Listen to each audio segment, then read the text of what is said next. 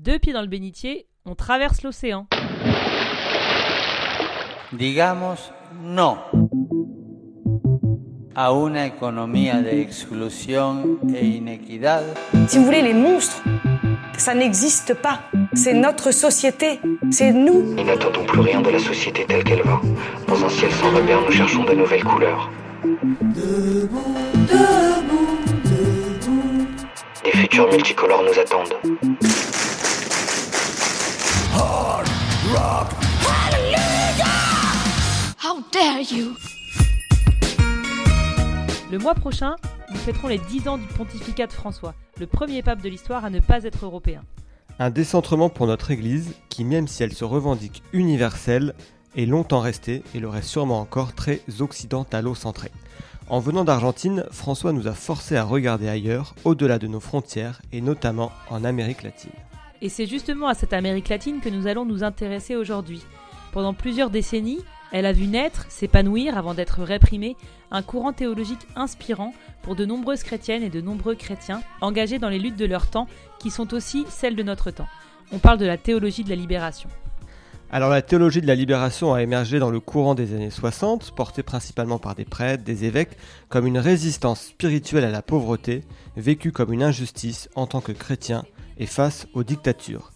C'est donc d'abord un mouvement social, théorisé par la suite en courant théologique, ancré dans la parole et l'expérience du Christ. Pour en savoir plus, nous avons invité à notre micro le journaliste Timothée de Roglaudre. Salut Timothée.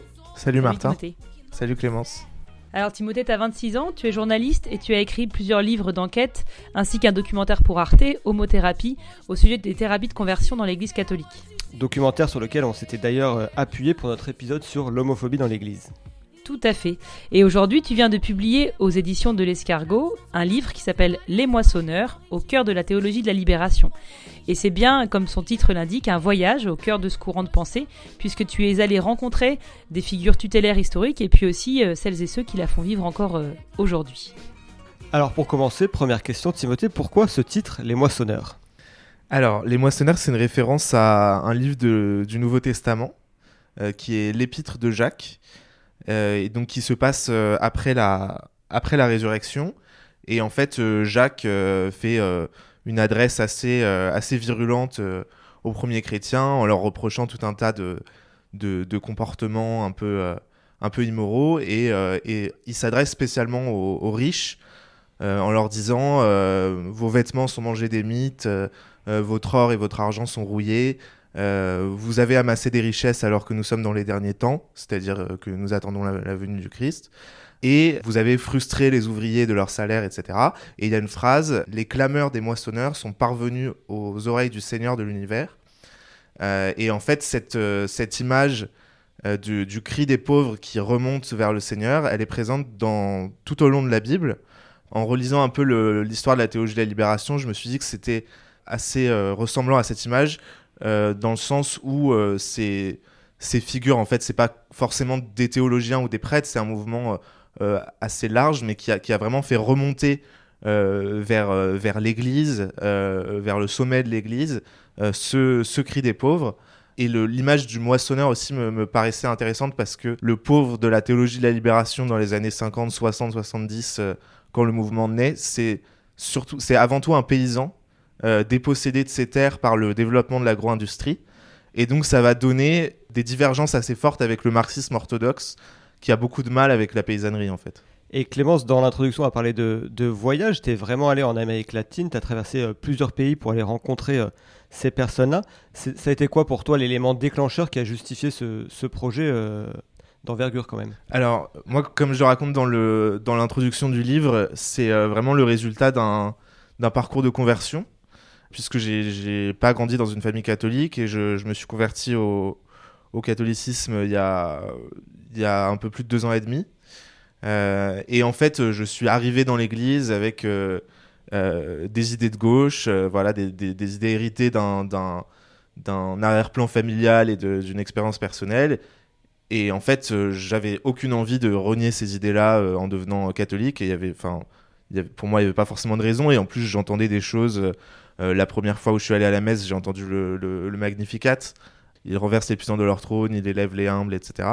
Les humbles, pardon. Et en fait, euh, très peu de temps après cette, euh, cette conversion, il y a eu le- l'encyclique Fratelli Tutti du pape François sur la fraternité humaine. Et en fait, dans cette encyclique, j'ai été très touché par le- le- la critique qu'il fait du système néolibéral, qui me parlait beaucoup. Il parle de, de, des dogmes de foi du néolibéralisme, il fustige la théorie du ruissellement, etc. Et en fait, euh, je, trouvais ça bizarre parce que ça, ça tranchait beaucoup avec l'image que j'avais du, catholicisme français, que je connaissais en fait essentiellement par euh, la manif pour tous et, la famille euh, de mon père, qui sont à peu près la même sociologie. Et, en fait, du coup, pour, enfin, je me suis renseigné sur d'où venait cette, ces intuitions-là, c- cette expression-là de, de la foi par le pape François. Et donc j'ai découvert que qui venait en fait d'un arrière-plan théologique euh, qui est une, euh, une variante de la théologie de la libération qui s'appelle la théologie du peuple. Et en fait, je, me suis, euh, bah, je me suis passionné pour la, théologie de la libération et quand j'en ai parlé à Paul Picaretta, donc mon éditeur aux, éditions de, l'Escargot, on s'est rendu compte qu'on avait un peu la même, la même passion là-dessus et que en fait, euh, ce courant était très très peu connu ou, ou très mal connu en, en France, y compris parmi les, les catholiques, et qu'il y avait quelque chose à faire, en fait, un, un livre un peu, un peu accessible, un peu pédagogique, pour vraiment euh, combler ce, ce manque de, de, de connaissances sur, euh, sur ce courant-là. Alors la théologie de la libération, avant d'être un, courant de pensée, c'est d'abord euh, une rencontre, hein, c'est ce que tu expliques aussi dans ton livre, c'est la rencontre de la pauvreté par un certain nombre euh, de prêtres, pas uniquement, mais tu évoques un certain nombre de figures euh, tutélaires comme Don Elder Camara, évêque de Recife, Don Samuel Ruiz Garcia, évêque au Chiapas, le Brésilien Leonardo Boff, etc. Il y a une de ces figures tutélaires sur lesquelles on voulait s'arrêter, c'est Gustavo Gutiérrez, qui est un dominicain euh, péruvien. Alors, il est toujours vivant, mais t'as pas pu le rencontrer parce qu'il est très âgé et il est retiré de la, de la vie publique. Mais en tout cas, c'est lui qu'on présente souvent comme un des fondateurs de la théologie de la libération. Celui qui a peut-être théorisé, en tout cas utilisé ce terme pour la première fois. Est-ce que tu peux nous en parler un petit peu? Oui, alors effectivement, euh, le, le père Gustavo Gutiérrez, il, vient lui-même d'un milieu assez, euh, assez pauvre, assez, assez populaire. Euh, il a vécu la, la, maladie quand il était jeune, donc il a, aussi euh, vécu l'exclusion très tôt. Et il est devenu, donc euh, il, a, fait ses études en Europe, il a été très influencé par ce qu'on a appelé la nouvelle théologie, donc, qui est née après-guerre et qui, a vraiment renouvelé l'approche de la théologie, en, en, notamment en, en, comprenant que le royaume de Dieu se construisait dans l'histoire et qu'il n'était pas complètement déconnecté de la, du plan spirituel. Euh, et qu'en gros, c'était pas euh, le royaume de Dieu, c'était pas une perspective lointaine qu'il fallait attendre en priant dans son coin et que c'était un peu plus que ça.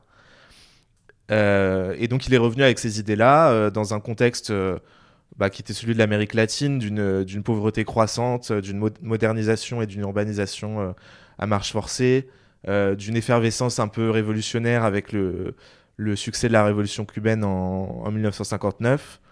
Et donc, euh, à cette époque, il devient aumônier des étudiants euh, péruviens, euh, des étudiants catholiques. Et, et donc, c'est en fait une branche de l'action catholique qui est née aussi en, en Europe. Et donc il s'engage avec eux, il devient aussi prêtre dans un, dans un bidonville de Lima, ou, à côté de Lima. Et, et voilà, donc en fait, tout son ministère se, se concentre sur le, le fait d'être présent aux côtés de ceux qui, qui essaient de résister à, l'exploitation, à la pauvreté, etc. Et, et, donc il va participer au, Concile Vatican II entre 62 et 65 avec, euh, avec son évêque. Et, euh, il va être très frustré euh, par le, le, manque de, de textes et de, de, déclarations sur la question de la pauvreté. Il va participer à des, à des discussions entre théologiens latino-américains pour essayer de faire une, une application, une, une, expression latino-américaine du concile en, incluant vraiment les problématiques spécifiques à, cette région. Et donc ça va donner en 68 la conférence de Medellín en Colombie, euh, ouverte par, euh, par le pape Paul VI. Donc c'était la première fois qu'un pape se rendait en, en, Amérique latine. Et en fait, euh, Gustavo Gutiérrez, on lui demande de faire un, un, texte sur la théologie du développement, qui est très en vogue à l'époque. Parce que l'idée, c'est de dire globalement, les pays du Sud doivent rattraper euh, le, développement économique des pays du Nord et donc euh, mettre en place des programmes de modernisation dans lesquels, voilà, dans lesquels toute la population doit être inclus, incluse, etc. Et en fait, Gustavo Gutiérrez, il est plutôt influencé par d'autres théories, euh, notamment les théories de la dépendance, qui expliquent qu'en fait, la pauvreté latino-américaine n'est pas due à un retard de développement, mais à une dépendance et à une situation d'exploitation des, pays du Nord sur les pays du Sud, et en l'occurrence beaucoup des États-Unis euh, vis-à-vis de, l'Amérique latine. Et donc c'est là, en 68, à Medellín, qu'il va utiliser pour la première fois l'expression euh, théologie de la libération euh, au cours d'un exposé. Et trois ans plus tard, en 71, il publie l'ouvrage qui est considéré comme l'ouvrage fondateur de ce courant, qu'il appelle euh, Teología de la Liberación Perspectivas. Voilà. Mais alors, il faut quand même préciser que c'est pas le seul à avoir pensé la théologie de la libération à cette époque. Euh, Il y a d'autres livres qui, qui sont publiés un peu avant ou un peu après, mais c'est le premier qui systématise, qui, qui en fait qui rassemble toutes ces intuitions des étudiants, paysans, ouvriers, euh, pêcheurs euh, catholiques, en fait tout, ce peuple euh, qui, euh, qui s'est euh, soulevé contre les, la pauvreté et les, et les dictatures. Et donc en fait dans son texte, qui est toujours très beau et toujours très actuel, il invite les, les catholiques à être non seulement présents auprès des, auprès des plus pauvres, mais à, à épouser leur, leur, leur combat, et en respectant le fait que ce soit leur combat. C'est-à-dire que les, les pauvres, les opprimés doivent être les protagonistes de leur histoire, de leur lutte, et qu'en fait, cette lutte, cette libération des peuples, et au sein des peuples, notamment des, des, pauvres, elle s'inscrit dans l'édification historique du royaume de Dieu. Mais contrairement à ce qui va être dit après par, euh, par les détracteurs de la théologie de la libération, il n'y a pas d'amalgame entre euh, cette édification du royaume de Dieu et la libération politique. Mais simplement, ce qu'il dit, c'est que cette libération politique s'y inscrit parce que elle elle s'enracine dans euh, l'histoire de, de, de l'Exode, l'histoire des prophètes, euh, l'Évangile évidemment. Et donc euh, dans ce dans ce texte, en fait, il y a plein de références euh, à la fois. Enfin, ça peut paraître assez hybride, mais en fait, c'est très bien amené. On, a des références à la fois au magistère catholique, à, la tradition et à des, penseurs socialistes, marxistes, et notamment avec une préférence pour le, le socialisme utopique. Et euh, voilà. Et tu l'as dit, une des spécificités du coup de cette théologie de la libération, c'est vraiment de, de prôner la libération euh, par les pauvres, en fait, en, en- en partant de, de leur euh, réalité. Et quand on parle de la théologie de la libération, on, on peut l'assimiler à une euh, église organisée en communauté de base, notamment au, au Brésil. Est-ce que tu peux nous, nous en parler un peu rapidement? Comment, C'est quoi les spécificités de ces communautés de base et quel rôle elles ont joué dans, dans le développement de cette théologie? Alors, en fait, les communautés de base, elles, euh, elles précèdent la théologie de la libération. Euh, et elles apparaissent alors, dans plusieurs pays, mais notamment au Brésil, euh, à partir des années 50. Et euh, en fait, elles sont, elles sont mises en place, mais de manière très pragmatique, par des évêques assez classiques, en fait, pas, pas, spécialement, pas spécialement révolutionnaires, avec juste un constat qui est de dire ben, en fait, les prêtres euh, veulent pas forcément aller dans les zones périphériques, dans, les, dans les campagnes, dans les, dans les favelas, etc. Euh, et donc, on va mettre en place des, structures où les, euh, les laïcs peuvent se réunir entre eux euh, et lire la parole de Dieu et, parler à partir de, la parole de Dieu, de leur réalité quotidienne, de ce qu'ils vivent quotidiennement. Et en fait, sans que ces évêques-là aient forcément prévu ce qui allait se passer après, les communautés de base vont devenir un, des principaux lieux d'expression de la théologie de la libération, puisque, en fait, les, les laïcs qui participent à ces petits groupes sont souvent des pauvres, euh, souvent des femmes aussi. Il y a une surreprésentation de femmes euh, parmi les, membres de, de, ces communautés. Et donc, en fait, en essayant de, de relier la parole à leur, euh, leur réalité, bah, ils vont la relier à leur situation de pauvreté, d'oppression, d'oppression par le, le, système économique, mais aussi par les, dictatures. Euh, et donc, ça va devenir un, voilà, un, foyer de résistance. Alors, donc, du coup, les communautés de base, elles sont attachées à un territoire euh, paroissial ou à un quartier, etc. Et donc, les membres euh, peuvent. Alors, en fait, dans les réunions, c'est pas des réunions politiques, hein, c'est vraiment des groupes de, lecture biblique reliés à leur situation propre et à la situation euh, politique et sociale. Et après, les membres vont s'engager localement bah, dans, dans les luttes pour le droit au logement, pour le droit à la terre. Au Brésil, c'est un des, un des foyers de résistance à la dictature aussi. Et ensuite, ça va devenir un des, l'outil qui va aider le Parti des travailleurs de Lula à, s'étendre sur tout le, territoire euh, brésilien. Parce qu'en fait, il n'y a plus de tissu social euh, pendant la dictature, euh, de tissu social et politique. Tout ce qui existait d'expression syndicale, partisane, etc., ont été cassés par, la dictature. Et donc finalement, le, seul espace un peu de résistance plus ou moins toléré, mais euh, en fait avec aussi beaucoup de, gens torturés, etc. Mais en tout cas moins réprimé que le reste, c'est l'Église. Et dans l'Église, notamment les, communautés de base.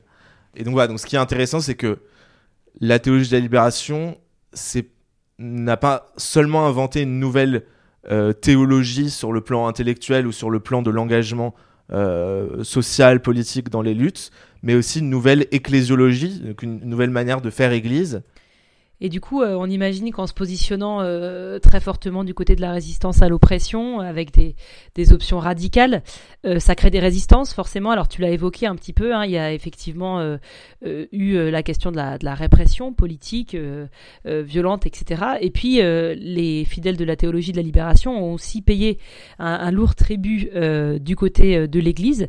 On va peut-être commencer par la question plutôt la répression politique. Est-ce que tu peux nous expliquer un peu comment elle s'est euh, manifestée? Alors en fait, euh, au niveau politique, euh, la théologie de la libération s'est retrouvée face à, deux ennemis, les dictatures militaires et, les États-Unis. Puisqu'en fait, il y a eu des documents déclassifiés de la, CIA qui ont montré par la suite que la CIA s'était très tôt intéressée à la théologie de la libération et avait euh, monté toute une opération, ça, s'est appelé le, plan Banzer, pour, euh, voilà, de concert avec les gouvernements des, dictatures, cibler des, militants chrétiens, des prêtres, des religieuses, etc. donc par la répression, en supprimant leurs moyens d'expression, etc. Il y a eu beaucoup de tortures. Au Brésil, il y a beaucoup de dominicains qui se sont euh, euh, impliqués euh, dans la, lutte contre la, dictature. Donc il y en a qui ont été mis en prison comme Frei Beto que j'ai rencontré à, à São Paulo. Il y en a qui ont été torturés. Il y a un jeune dominicain qui s'appelait Tito de, Alencar qui a, qui a été torturé en prison, qui s'est réfugié en France et qui s'est qui s'est donné la mort en fait tellement il était traumatisé. Et puis, il y a eu des, des, gens qui ont été tués directement par, euh, par les dictatures.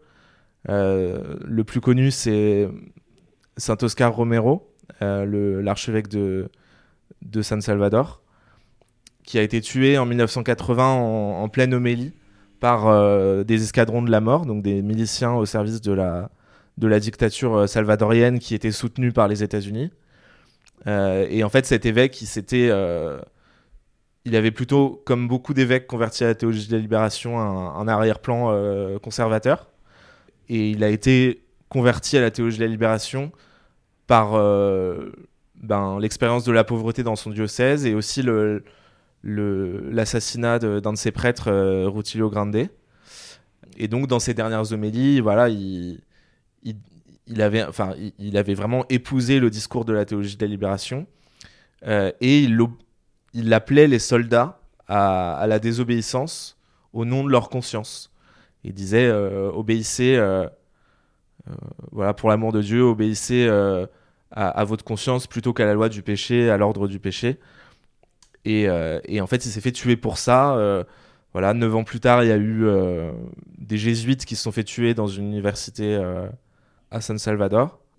Et en fait, tous ces assassinats ont été quand même ont provoqué, enfin, ont suscité très peu de réactions de la part du Vatican. Et, il a fallu attendre euh, bah, le pape François pour que euh, Monseigneur Oscar Romero soit canonisé, euh, Rutilio Grande soit béatifié, etc. avec une vraie reconnaissance, avec une vraie reconnaissance, pardon. Et donc, et le pape François a dit une fois aux, jésuites, voilà, l'Église a abandonné les jésuites d'Amérique centrale parce qu'elle avait peur du marxisme. Et, donc, il a reconnu que c'était une, erreur, euh, une erreur monumentale, quoi. On va, on va justement y revenir sur, euh, sur la répression de, au sein de, l'Église, même par le, Vatican, de ces théologiens de la libération. Euh, mais je, vais rebondir sur ce que tu disais sur Oscar Romero, l'évêque de San Salvador, qui s'est converti, parce que c'est pas le seul finalement un peu dans ces évêques un peu emblématiques de la théologie de la libération à, venir d'un milieu plutôt euh, conservateur, euh, proche des autorités, du pouvoir, même en tant que dictature. On peut penser à Donald Camara aussi, et qui justement, par l'expérience de la pauvreté, par l'expérience de, de, de vivre cette oppression politique, euh, se, se convertissent et deviennent un peu les, les, des, des- leaders, en tout cas des figures tutélaires de, de cette théologie de la libération. Oui, en fait, moi, ces, ces parcours, ils me, ils me touchent beaucoup parce qu'ils me font aussi penser à des, à des prêtres que, que j'ai rencontrés ou avec qui j'ai discuté euh, en France à l'heure actuelle, euh, voilà, qui viennent de, milieux un peu conservateurs et puis qui se sont retrouvés euh, à Trappes avec des, une population très pauvre et très, très métissée, ou bien à Calais avec, avec les chrétiens qui s'engagent pour les migrants, etc. et qui ont été vraiment Enfin, c'est vraiment l'image de la, de la conversion par le, par le peuple. Et donc, effectivement, dans Elder Camara, il a été, dans sa jeunesse, il a été intégraliste. Donc, c'était la version un petit peu plus soft du fascisme euh, au Brésil. Et, euh, et c'est vraiment en devenant euh, ben, évêque dans les, dans les favelas qui- qu'il est devenu. qu'il a épousé la théologie de la libération et qu'il est devenu une des figures de la résistance contre la dictature en dénonçant la torture lors de ses voyages en France, etc., en faisant remonter au Vatican, alors que l'Église brésilienne avait initialement soutenu le coup d'État de 1964, parce qu'elle pensait que qu'il allait avoir un- une révolution euh, communiste au Brésil, ce qui n'était pas du tout le, enfin ce qui était complètement infondé. Il y a aussi un, autre parcours qui m'a énormément touché parce qu'il est un peu moins connu, mais il est très populaire euh, sur place. C'est celui de l'ancien évêque de euh, San Cristobal, dans l'état du Chiapas au, Mexique. Ce diocèse a eu pendant près d'un demi-siècle un évêque qui s'appelait Don Samuel Ruiz Garcia. Euh, et donc il est arrivé en 59 euh, dans le Chiapas. Et euh, c'était un, bah, c'était, en fait, c'est un État qui est pas majorité indigène, mais qui qui compte plus d'indigènes que dans le reste de la, de la population. Et en fait, à l'époque, les indigènes vivaient dans une situation d'exploitation féodale. Et donc Don Samuel est arrivé dans ce, dans ce contexte-là où les indigènes travaillaient sur les grandes exploitations agricoles et en fait étaient euh, quasiment des, meubles qui, euh, qui étaient vendus avec, euh, avec la ferme. Et l'église locale était très proche des, de ce qu'on appelle la, famille chiapanec, c'est-à-dire la, les puissances économiques et politiques locales qui sont très imbriquées. Et voilà, et donc Don Samuel, au début, est arrivé avec cette vision un peu conservatrice de, de dire, bah, en fait, les, les indigènes, il faut les, il faut les éduquer, il faut leur apprendre l'espagnol, il faut, euh, faut leur donner de quoi se chausser, etc. Et, le prix de ça, c'est de les, de, les extraire de leur culture, euh, de leur culture maya. Et en fait, euh, il a participé au, au Concile Vatican II. Et il a été très marqué par la constitution euh, Ad Gentes, qui est la constitution de pastorale, je crois, du, Concile, et qui a été très influencé par les évêques africains, et en fait, qui, qui dit, bah, en fait, le- l'évangile doit être, euh, alors c'est pas le mot qui est utilisé à l'époque, mais on va dire après, inculturé, c'est-à-dire euh, doit s'exprimer dans les cultures locales, dans les cout- coutumes locales, etc. Dans la langue locale. Comment? Dans les langues dans locales. les langues locales. Il va, voilà, il va recevoir ce message-là. Il va voir dans son diocèse euh, ben, que, quelle est la réalité des, des indigènes. Euh, et en fait, il va complètement révolutionner la, la pastorale du, du diocèse. Il rencontre aussi Gustavo Gutiérrez à peu près à la même période et il devient en fait lui-même un, un théologien de la libération, même si c'est pas un. il- a toujours dit que c'était pas tellement la théologie qui l'intéressait, mais la libération. Euh, et donc, il, euh, il met en place une, voilà, une, pastorale qui, euh, qui va être beaucoup plus respectueuse des, des, des, cultures, des, des, cultures indigènes.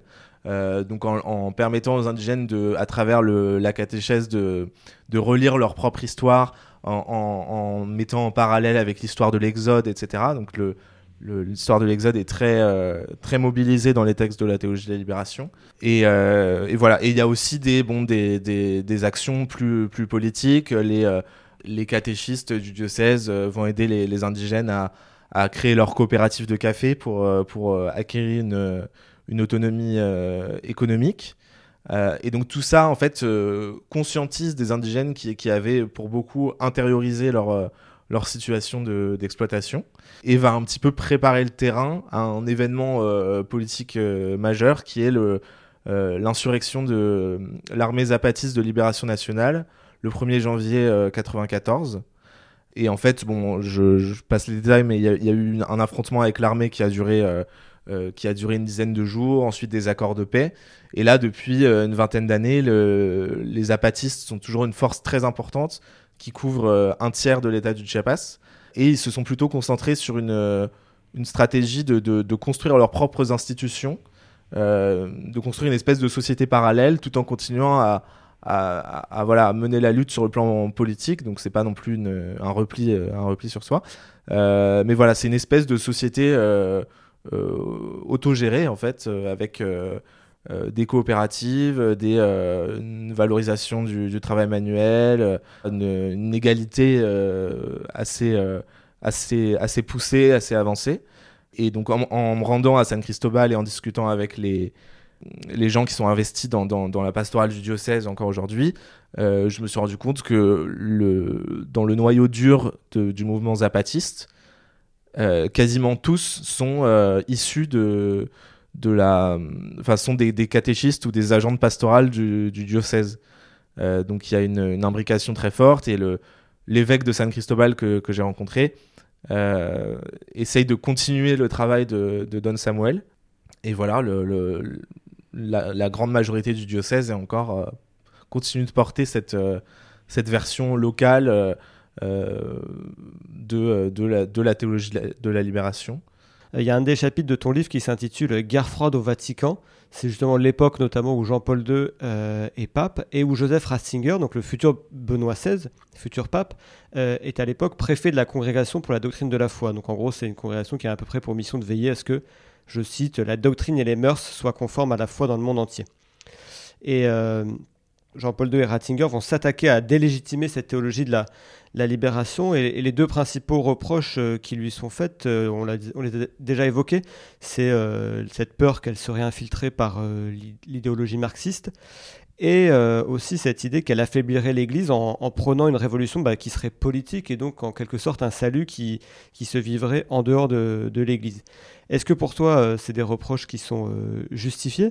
Et pourquoi est-ce que Jean-Paul II s'est autant attaqué à la théologie de la libération alors que pourtant on peut imaginer que venant de, de Pologne, un pays qui aussi en pleine guerre froide était soumis à un régime totalitaire, on aurait pu imaginer qu'il ait une vision plus, enfin plus d'affinité en tout cas pour euh, ces chrétiens qui cherchent à se libérer de l'oppression.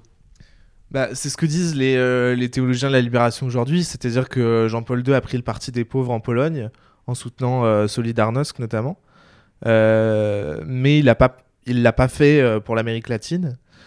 Alors après, euh, dans, dans ce chapitre, euh, j'essaie quand même de, de relativiser un peu la, la responsabilité de Jean-Paul II, non pas pour le dédouaner, mais parce que il est souvent euh, vu comme le, euh, le fossoyeur de la théologie de la libération. Euh, en fait, c'est un peu plus compliqué que ça. Il a quand même fini par dire la théologie de la libération est nécessaire. Donc, il l'a dit, je crois, à la, fin des années euh, 80. Mais effectivement, il y a eu tout cet affrontement avec le, notamment la Congrégation pour la doctrine de la foi. Et en fait, tout ça provient d'un d'un travail de, euh, de SAP euh, qui a été mené par une partie de l'église latino-américaine, très conservatrice, très proche des, des, puissances locales, et notamment le, cardinal euh, Trujillo, qui a été archevêque de Medellín, et qui est devenu président de la conférence épiscopale latino-américaine, et qui en fait a fait son, sa thèse sur le marxisme, et il s'est dit que c'était un petit peu le, le mal ontologique à, combattre euh, et que euh, voilà que ça, allait- euh, ça allait être un peu le combat de sa vie et donc très tôt voilà il a écrit aux évêques péruviens pour dire que le, le travail de Gustavo Gutiérrez était était terrible etc Et il a il a organisé des réunions au Vatican pour, pour contrer la théologie de la libération. Donc c'est vraiment, il a, il a mené une bataille très, très dure, très appuyée. Euh, et tout ça est remonté euh, au- au- auprès de la congrégation pour la doctrine de la foi. Et donc, en fait, pour moi, il y a, deux niveaux de, choses importantes à dire. C'est un, le cardinal Ratzinger ne connaissait pas la théologie de la libération et a critiqué une réalité fantasmée, enfin une, pensée fantasmée. Donc il y a déjà quelque chose de biaisé à l'origine. Et deux, euh, la théologie de la libération n'a pas été condamnée en tant que telle. Donc il y a eu ce, ces mises en garde, mais qui n'étaient que des mises en garde. Euh, et euh, après, il y a eu de manière un peu plus concrète, et là c'est un peu plus, c'est un peu plus dramatique. euh, il y a eu euh, des, des- sanctions vis-à-vis de, figures de la théologie de la libération. Par exemple, Leonardo Boff, théologien euh, brésilien, grand inspirateur de Laudato Si, qui a été euh, réduit au silence pendant, euh, euh, pendant un ou deux ans, ensuite de nouveau menacé, donc euh, un petit peu poussé à abandonner le sacerdoce. Euh, voilà, il y a eu plusieurs euh, figures qui, qui localement ont, été, euh, ont été sanctionnées, et puis voilà, euh, des, des, évêques euh, favorables à la théologie de la libération remplacés par des évêques conservateurs, parfois issus de l'Opus Dei, qui a été aussi un peu utilisé comme arme euh, contre la théologie de la libération. Et euh, voilà. Et puis, bien sûr, euh, un manque de réaction euh, face aux, aux- tortures euh, et aux assassinats subis par les, les, chrétiens engagés contre, contre la pauvreté et contre la dictature. Et qu'on peut mettre en parallèle avec cette critique très forte de la violence euh, de, des mouvements de guérilla ou de résistance aux, dictatures. Euh, voilà, et on voit qu'il y a une, espèce de deux poids, deux mesures. euh, euh, assez euh, avec des conséquences très graves Euh, et donc les choses se sont un petit peu lissées un peu apaisées euh, après les années 80 euh, entre le Vatican et la théologie de la libération c'est à dire que globalement le Vatican euh, a plutôt laissé tranquille la théologie de la libération Bon, le cardinal Ratzinger étant quelqu'un de très borné, il a continué à écrire qu'il avait eu raison euh, de, faire ses mises en garde. Mais il a vraiment fallu attendre le pape François pour qu'il y ait une vraie réconciliation. Dès les premières semaines de son pontificat, Gustavo Gutiérrez a été reçu au Vatican. Euh, voilà, certaines figures euh, ont été béatifiées ou, euh, ou canonisées, comme Monseigneur Romero. Et donc ça, donc non seulement cette réconciliation, mais aussi une vraie influence de la théologie de la libération dans, les, dans les textes, dans la pensée, dans les priorités de, de François. On comprend bien du coup avec ce que tu viens de nous expliquer, en fait il y a eu un grand silence aussi sur cette théologie de la libération et c'est peut-être une des raisons pour lesquelles elle est si peu connue en France. Et justement, notre chroniqueur désormais euh, bien connu de, de nos auditeurs et auditrices, euh, Charles, est parti voir si, où et comment était enseignée la théologie de la libération aujourd'hui en France. On l'écoute. Pour parler de théologie de la libération, j'ai voulu discuter avec un théologien. Ça n'a pas été facile de trouver où on enseignait cette théologie en France, on y reviendra, mais finalement j'ai rencontré François Audinet. Il est prêtre du diocèse du Havre, maître de conférences en théologie pratique au Centre Sèvres et l'auteur d'une thèse Les premiers ressuscités, les pauvres maîtres en résurrection. Dans sa thèse et dans son enseignement, il fait justement appel aux auteurs de la théologie de la libération. Il m'a partagé ce qu'était pour lui l'apport de cette école théologique. Je dirais que d'abord, la, théologie de la libération, elle réagit à ce que Gustavo Gutiérrez, qui est un peu son père fondateur, a appelé l'irruption des pauvres. C'est-à-dire que tout à coup, la réalité de la pauvreté, de la pauvreté massive, a sauté au visage euh, des théologiens qui étaient aussi des chrétiens engagés, des prêtres euh, de terrain, etc. Et cette expérience-là qu'ils ont faite, il me semble qu'ils aident d'autres à la faire. C'est-à-dire reconnaître que quand on commence à réfléchir à notre foi, à faire de la théologie, à lire la Bible en voulant en développer une intelligence, le fait qu'il y ait des pauvres, c'est pas un détail de l'histoire. Le fait qu'il y ait une pauvreté massive, injuste, que des gens soient écrasés par la misère, ça fait partie de notre réflexion sur notre foi, parce que ça affecte la création de Dieu, parce que ça affecte l'humanité que Dieu aime et, et que Dieu sauve, etc. Il donne deux points majeurs à retenir de cette théologie, les peuples crucifiés et le royaume de Dieu. Le premier, c'est que certains théologiens salvadoriens, notamment Elia Curia ou Sobrino, ont identifié ce qu'ils appellent des peuples crucifiés. Souvent, quand on parle du crucifié, bien sûr, on renvoie à Jésus crucifié, mais eux disent, en fait, Jésus n'est pas le seul crucifié. La croix, c'est le poids et de l'oppression et de la misère qui pèse sur tant et tant de gens, et pas seulement dans notre époque capitaliste, mais déjà bien avant. Et donc Jésus, en étant crucifié, en fait, il plonge dans ce que eux, ils vivent. Et puis la deuxième chose, c'est cette centralité du royaume de Dieu. Elia Curia, il parlait même de régnocentrisme, pour dire que le royaume de Dieu était central dans sa compréhension de la foi. Le royaume de Dieu, c'est un terme qui est présent dans la Bible, c'est une image qui est très présente dans les évangiles, dans la prédication de Jésus, mais qu'on a un petit peu oublié. Et alors soit on s'est dit que le royaume de Dieu, ce serait pour le dernier jour, quand Dieu voudrait, soit parfois même on a identifié le royaume de Dieu à l'Église.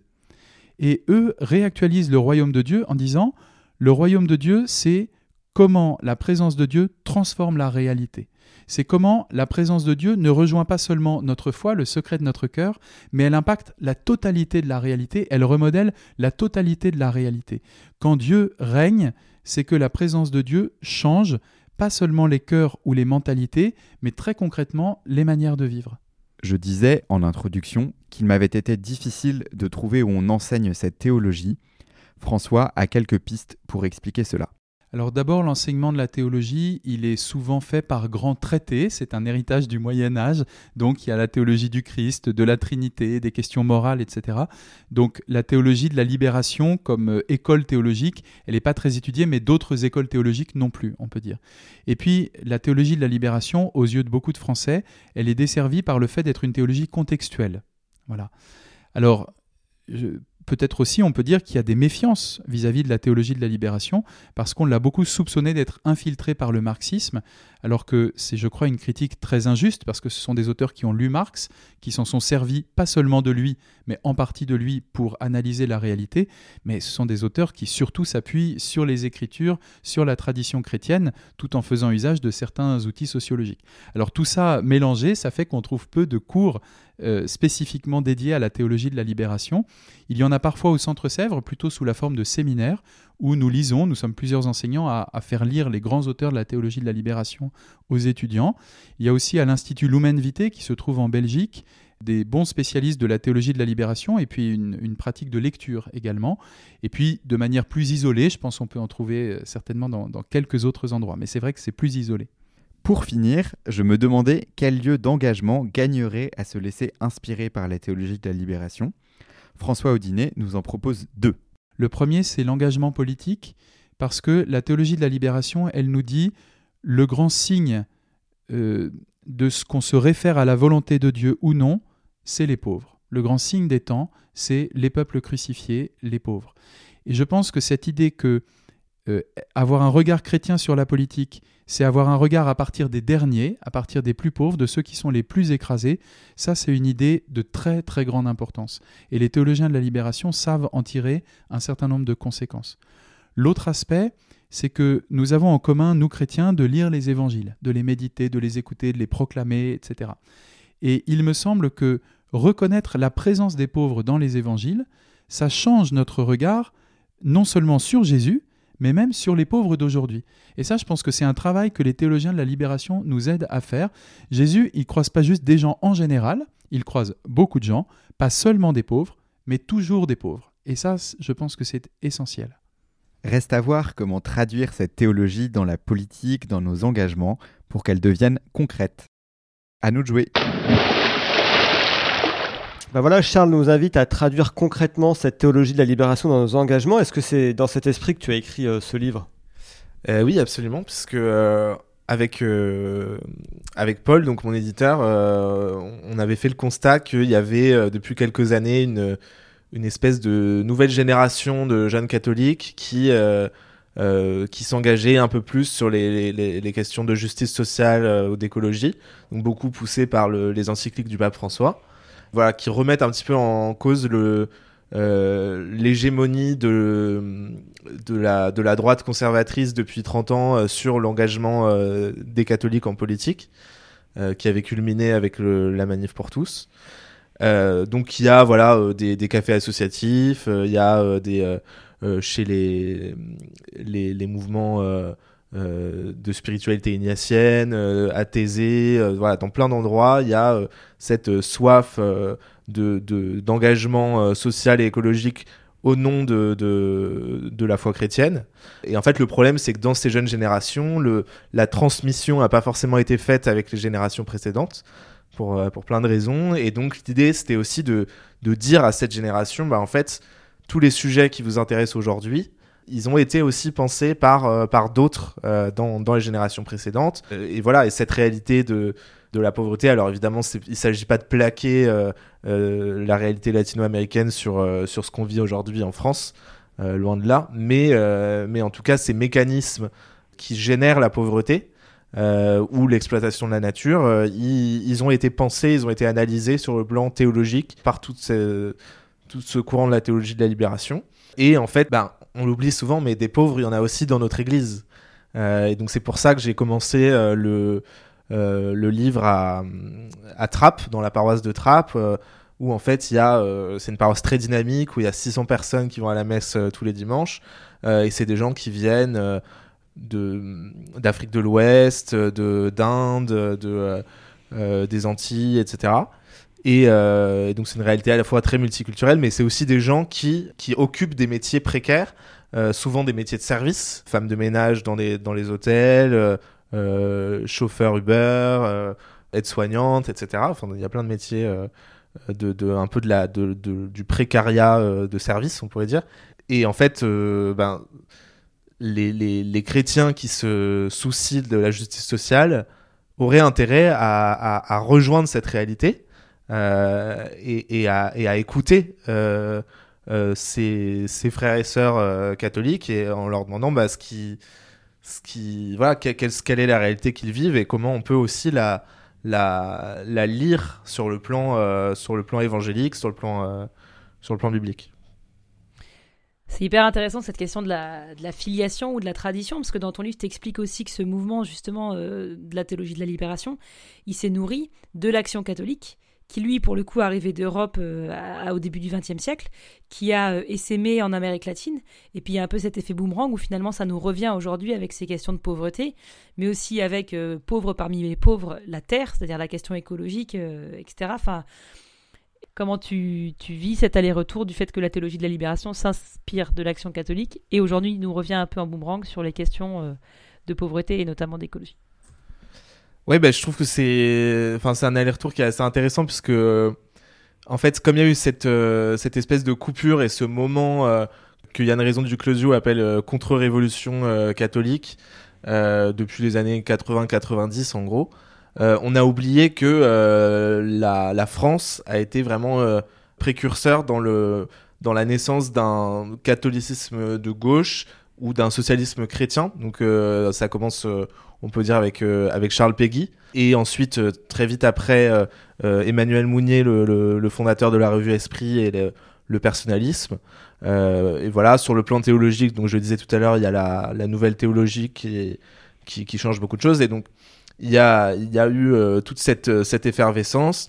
Euh, après le Concile Vatican II, en fait, dans les années 70, le, le catholicisme français penchait pas mal à gauche. Il y a, euh, je sais plus, mais euh, je sais plus les chiffres exacts, mais une, une majorité de, de jeunes prêtres dans les années 70 qui votaient à gauche euh, carrément, alors que jusque-là, l'Église avait plutôt euh, euh, plus ou moins ouvertement euh, soutenu la, droite euh, politique. Et donc euh, après, bah, effectivement, il y a eu un déclin des, des chrétiens de gauche et un, un, vraiment un- ce, ce, ce, renouveau conservateur euh, très fort. Et, donc voilà, moi je, trouve ça intéressant effectivement que ça nous revienne et, que ça nous revienne par, euh, par les pauvres, par les pays pauvres. euh, euh, et, c'est assez prophétique que euh, ce, premier pape non européen et latino-américain qui est François soit héritier de tout ce, courant, toute cette histoire. Et, bouscule l'Église en fait. C'est assez impressionnant quand on, te lit de comprendre, on a l'impression de mieux comprendre aussi le, bah, le pape François et ce qu'on vit dans l'Église depuis le début de son pontificat, là, bientôt, bientôt 10 ans. Et notamment avec Laudato Si, qui est, bon, on n'est pas le seul à, le penser ici, qui est un des textes quand même les plus puissants de l'Église catholique depuis au moins bah, peut-être Vatican II. Et, justement, dans, dans, dans il nous, il nous, invite à écouter tant la clameur de la terre que la clameur des pauvres, qui est le titre d'un des ouvrages de Leonardo Boff dont on a déjà rapidement parlé, donc grand théologien de la libération et ancien prêtre franciscain, que tu as rencontré pour, pour le livre. Et ce livre, lui, il l'avait écrit dès 1995. Donc on voit là vraiment d'où... Enfin, on comprend mieux aussi d'où vient, le, vient le pape François.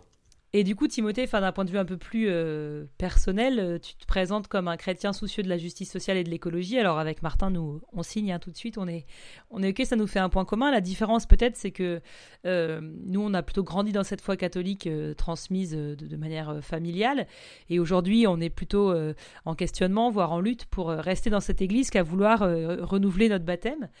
toi, tu, tu, racontes ton parcours de conversion justement. Qu'est-ce qui t'a poussé à vouloir creuser cette question de, de la foi? D'autant plus que dans ton parcours professionnel, pour le coup, en tant que journaliste, tu as largement enquêté sur l'Église catholique, euh, notamment ses dérives sectaires, euh, ses relents homophobes, etc. Et donc tu savais quand même où tu mettais les pieds. Euh, C'était sûrement pas une vision euh, idéalisée. Euh, oui, en fait, euh, c'est vrai que ça, peut paraître un peu surprenant euh, que ma conversion soit passée après ce, travail sur les thérapies de conversion. Mais en fait, ce, ce qu'on voit pas forcément, c'est que ça m'a permis de rencontrer euh, des, des, des, chrétiens qui étaient euh, à mille lieues de, de, des, idées que j'avais euh, sur l'Église. et donc c'était finalement c'était presque ma, ma, première rencontre avec le, avec le Christ, en fait, c'était des, des, des, visages de, du Christ avant même que je connaisse euh, euh, les Écritures. Et voilà, et ça m'a fait voir que, bah, que l'Église n'est pas qu'une institution hiérarchique, euh, mais avant tout une ecclésia, donc une assemblée, euh, un peuple de Dieu, donc ça c'est un, un, une des expressions très fortes du, du Concile Vatican II, et que voilà, l'Église c'est aussi un peu euh, ce qu'on en fait, même s'il y a des choses qui peuvent nous déplaire dans le dans les dans le catéchisme, dans le dans la dans certains blocages institutionnels, etc. Mais en fait, tout l'enseignement de la théologie de la libération, c'est aussi de dire bah en fait, il faut pas attendre que les choses changent euh, d'en haut, quoi, de, l'institution, euh, et qu'on peut faire des choses déjà nous, euh, par nous-mêmes, en, créant justement ces, communautés de base, en essayant d'appliquer un peu les grands principes de la théologie de la libération dans, notre, dans nos, engagements quotidiens, et que en fait, voilà, donc je pense que le, l'enjeu pour, pour notre génération, c'est vraiment d'essayer de et de pas avoir peur de s'engager en, en, tant que chrétien en fait. De dire qu'on est chrétien et qu'on s'engage parce que l'évangile nous, nous, nous nourrit euh, nous inspire etc et dans tes inspirations euh, de, de, combat est-ce que tu peux nous partager une figure biblique qui t'accompagne? Alors euh, j'ai choisi un des douze petits prophètes de l'Ancien Testament qui est le prophète Amos. C'était un berger et un producteur de figues de la de la Judée, à côté de, de Bethléem. Et en fait, euh, il a vécu à la période où le, le, royaume d'Israël avait une certaine prospérité. Euh, mais euh, les, les, les, fruits de cette prospérité n'étaient pas du tout redistribués, les pauvres étaient méprisés, euh, il y avait un regain d'idolâtrie, et donc il va vers le nord, en fait, en, un petit peu en, tant qu'observateur. Et en fait il va prophétiser contre les riches du royaume d'Israël contre euh, le roi euh, Jéroboam II et, euh, et en fait tous ceux qui se gavent qui sont dans le dans, le luxe qui font voilà des, des, offrandes qui récitent des cantiques etc mais qui méprisent euh, complètement les, les pauvres et les opprimés de de l'époque.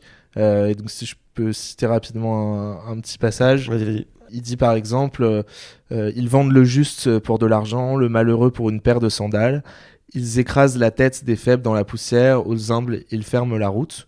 Euh, et pour moi, la théologie de la libération, elle s'inscrit dans toute cette lignée prophétique de, gens qui osent contester l'ordre social de, de l'époque, qui osent s'opposer au roi, qui osent s'opposer euh, aux grands prêtres, etc.